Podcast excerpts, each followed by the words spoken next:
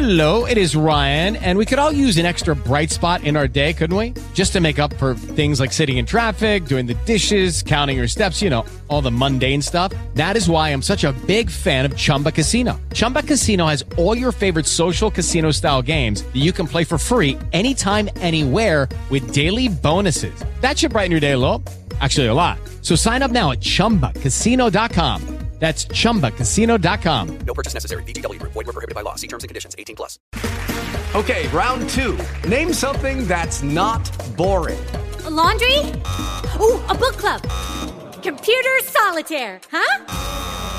Ah, sorry, we were looking for Chumba Casino. That's right. ChumbaCasino.com has over 100 casino style games. Join today and play for free for your chance to redeem some serious prizes. ChumbaCasino.com. No purchase necessary. Void were prohibited by law. 18 plus. Terms and conditions apply. See website for details. Fala galera, tudo bem? Eu sou o Zé Salatino do projeto Educação para a Cidadania, eu sou pós-graduando em Direito Constitucional e servidor do Ministério Público de Santa Catarina. O que eu estou fazendo aqui? Bom, o pessoal do Politismo me convidou para fazer um vídeo para você sobre o STF, o Supremo Tribunal Federal. Então hoje nós vamos conversar sobre o que é e o que faz o STF. Bora lá? Mas afinal de contas, pessoal, o que é o Supremo Tribunal Federal? Segundo a nossa Constituição, o STF é o órgão de cúpula do Poder Judiciário brasileiro e nessa condição ele possui duas funções, sendo uma delas a de instância máxima do Poder Judiciário brasileiro. Isso significa que acima do STF não existe mais nenhum tribunal, ou seja, quando o STF decide, está decidido. Depois dele, a gente não pode recorrer a mais nenhum outro tribunal. Mas além de ser a instância máxima do Poder Judiciário brasileiro, o STF ainda exerce uma outra função, talvez a mais importante, que é a função de guardião da Constituição. Apesar de que ele não é o único responsável por exercer essa função, já que no Brasil nós temos o controle difuso e concentrado de constitucionalidade. Tá falando grego, Zé? Calma, pessoal. O que eu quero dizer é que, além do STF, todo juiz ou tribunal pode declarar a inconstitucionalidade de leis ou atos normativos, de forma que eles também exercem a função de guardiões da Constituição. Mas isso é assunto para um outro vídeo. Agora, voltando ao STF, pessoal, eu quero que vocês saibam que, na condição de guardião da Constituição, ele é responsável por julgar algumas ações constitucionais. Dentre essas, nós temos a ação direta de inconstitucionalidade, a ADI, a ação declaratória de constitucionalidade, a ADC, e a arguição de descumprimento de preceito fundamental, a DPF. Eu sei, os nomes são chatos e são difíceis, mas, resumindo a coisa toda, eu quero dizer para vocês que essas ações possibilitam que o STF verifique a constitucionalidade dessas leis e desses atos que são impugnados ali. Ou seja, essas ações servem para exercer o controle de constitucionalidade, possibilitando que o STF verifique se as normas impugnadas estão de acordo ou não com a Constituição. Já na condição de instância máxima do Poder Judiciário, o STF também é responsável por julgar alguns remédios constitucionais, todos eles em sede recursal, como o habeas corpus, o habeas data, o mandado de segurança e o mandado de injunção. É bastante coisa, não? Mas fiquem sabendo que tem mais, pessoal. Além disso tudo que eu falei para vocês, na esfera penal, o STF também é responsável por julgar algumas autoridades quando elas cometem crimes comuns. Dentre essas autoridades estão o presidente da República, o vice-presidente, os membros do Congresso Nacional, o procurador-geral da República e os membros do próprio STF.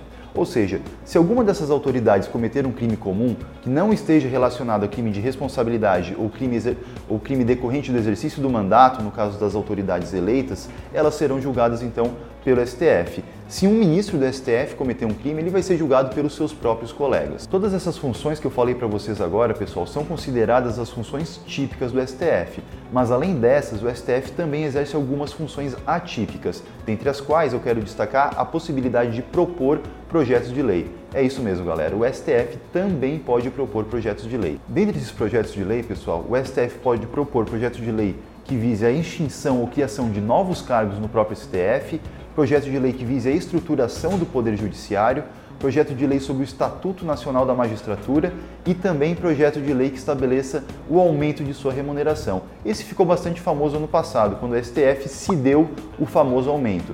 É importante destacar, pessoal, que como eles são projetos de lei, os projetos seguem o trâmite legislativo normal, ou seja, eles devem ser aprovados pelo Congresso Nacional e sancionados pelo presidente da República, que foi o que aconteceu no famoso aumento do STF. O STF propôs o aumento, o Congresso aprovou o projeto de lei e o então presidente da República sancionou o projeto aprovado pelo Congresso. Então, pessoal, para exercer todas essas funções, o STF é dividido em três órgãos: o plenário, as duas turmas e a presidência. É isso mesmo, galera. A presidência do STF também é considerada um órgão do tribunal. O plenário é composto de 11 ministros, dentre eles o presidente, que no STF eles têm uma tradição que o presidente é eleito de acordo com o ministro mais velho que ainda não assumiu a presidência, de modo a possibilitar um rodízio em que todos os ministros exerçam a presidência do órgão. As duas turmas são compostas de cinco ministros cada, de modo que o presidente do STF não participa de nenhuma delas. Essas turmas são presididas também pelo ministro mais velho que ainda não ocupou a presidência. E além disso, nós temos aí a presidência que é responsável por atribuições administrativas e atribuições de pauta, ou seja, a presidência que administra a pauta do plenário do STF. Vocês já pensaram em ser ministros do STF? Já? Então se liga que eu vou dizer para vocês quais são os requisitos. O primeiro dele é ser brasileiro nato. O segundo é possuir de 35 a 65 anos. E o terceiro é ser detentor de notório saber jurídico e reputação ilibada.